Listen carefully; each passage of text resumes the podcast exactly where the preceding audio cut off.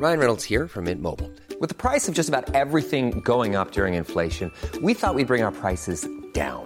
So to help us, we brought in a reverse auctioneer, which is apparently a thing.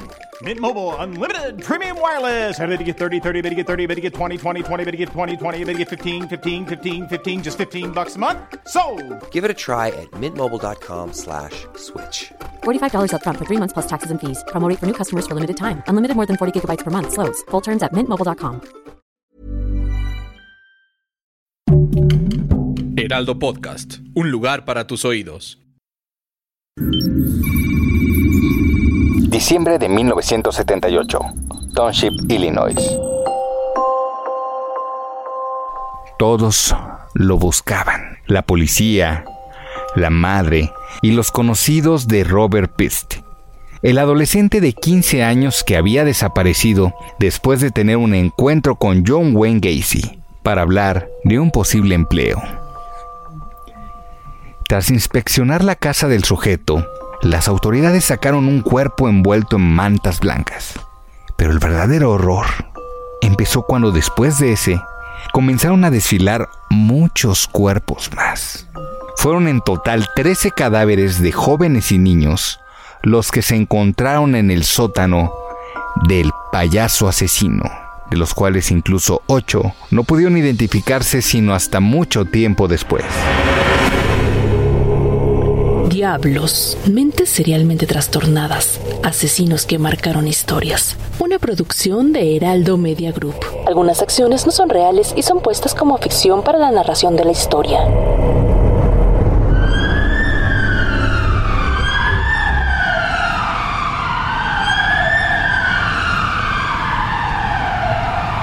La pintura muestra a los siete enanitos de Blancanieves reunidos alrededor de una macabra figura, el aterrador payaso Pogo, quien abraza su silueta y esconde detrás de su maquillaje rojo, blanco y azul una expresión vacía y sin vida. Este cuadro, hecho desde prisión por el asesino John Wayne Gacy, es uno de los pocos orgullos que tuvo a lo largo de una vida difícil y tormentosa. Detrás de las rejas, Gacy pensaba en su padre, un trabajador de fábrica alcohólico que siempre anheló un hijo varón con el que pudiera hacer cosas que él consideraba de hombres. Practicar algún deporte, hacer viajes de pesca o incluso hablar de mujeres. Pero en su lugar Johnny prefería pasar tiempo con su madre y hermanas haciendo jardinería o cocinando. Nunca olvidó cómo su progenitor lo maltrataba física y verbalmente. Y el miedo que toda la familia sentía durante la cena, cuando lo escuchaban llegar a la casa en estado de ebriedad y lleno de una ira que seguro descargaría con alguno de ellos. Durante su infancia, sufrió de un abuso brutal. Pero un día, el pequeño Johnny simplemente dejó de llorar cuando su padre lo golpeaba. Algo había muerto en él, y en su lugar la maldad comenzaba a formarse. A los 18 años, John se mudó a Springfield, donde se convirtió en un vendedor de zapatos y se casó con una compañera de trabajo. Ahí las cosas comenzaron a avanzar muy rápido. Tuvo un hijo, escaló en la vida política, el consejo local lo votó como el hombre del año y todo aparentaba ser perfecto en la vida de Gacy.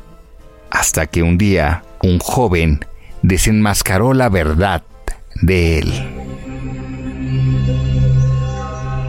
Una noche de 1968, Donald Burgess no pudo callar más su secreto y denunció que John había abusado de él cuando tenía 15 años.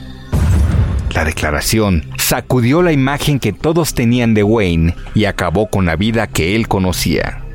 Después de 16 meses en prisión, John regresó a su hogar de la infancia, divorciado y sin nada.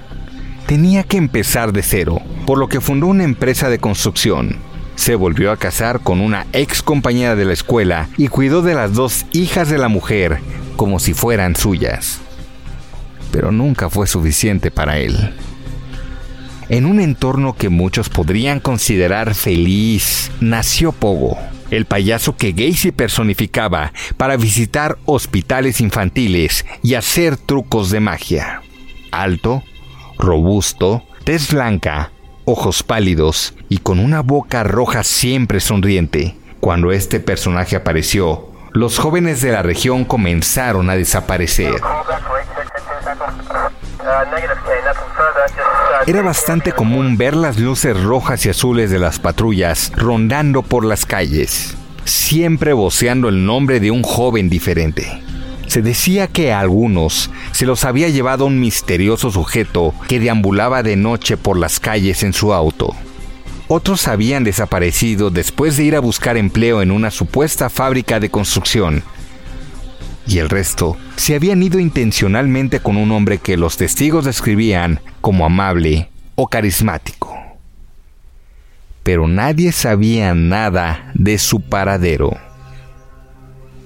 El payaso asesino había podido ocultar su oscuro secreto escondiendo los cuerpos de los jóvenes en su sótano, cubriendo el olor con cal y con el frondoso árbol de limones que tenía en su jardín.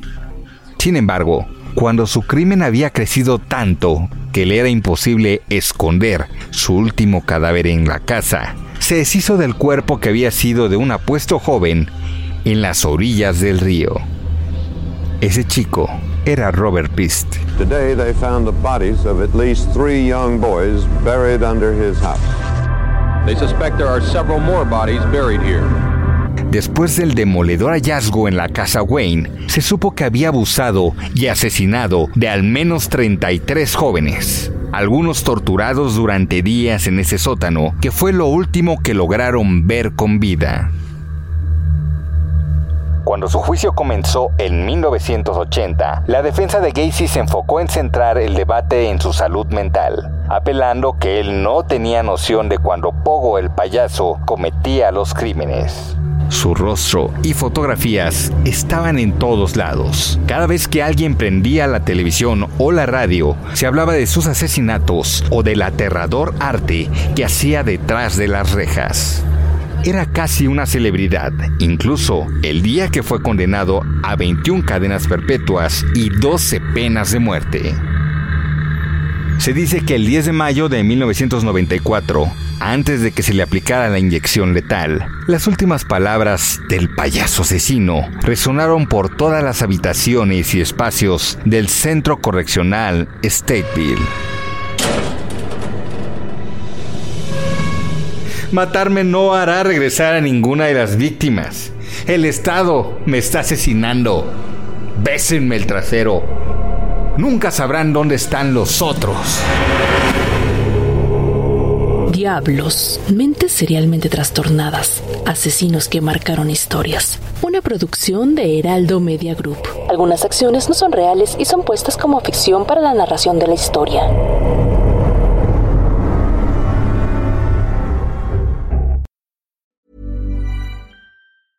Even when we're on a budget, we still deserve nice things.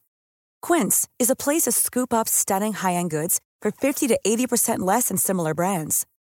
They have buttery soft cashmere sweaters starting at $50, luxurious Italian leather bags, and so much more.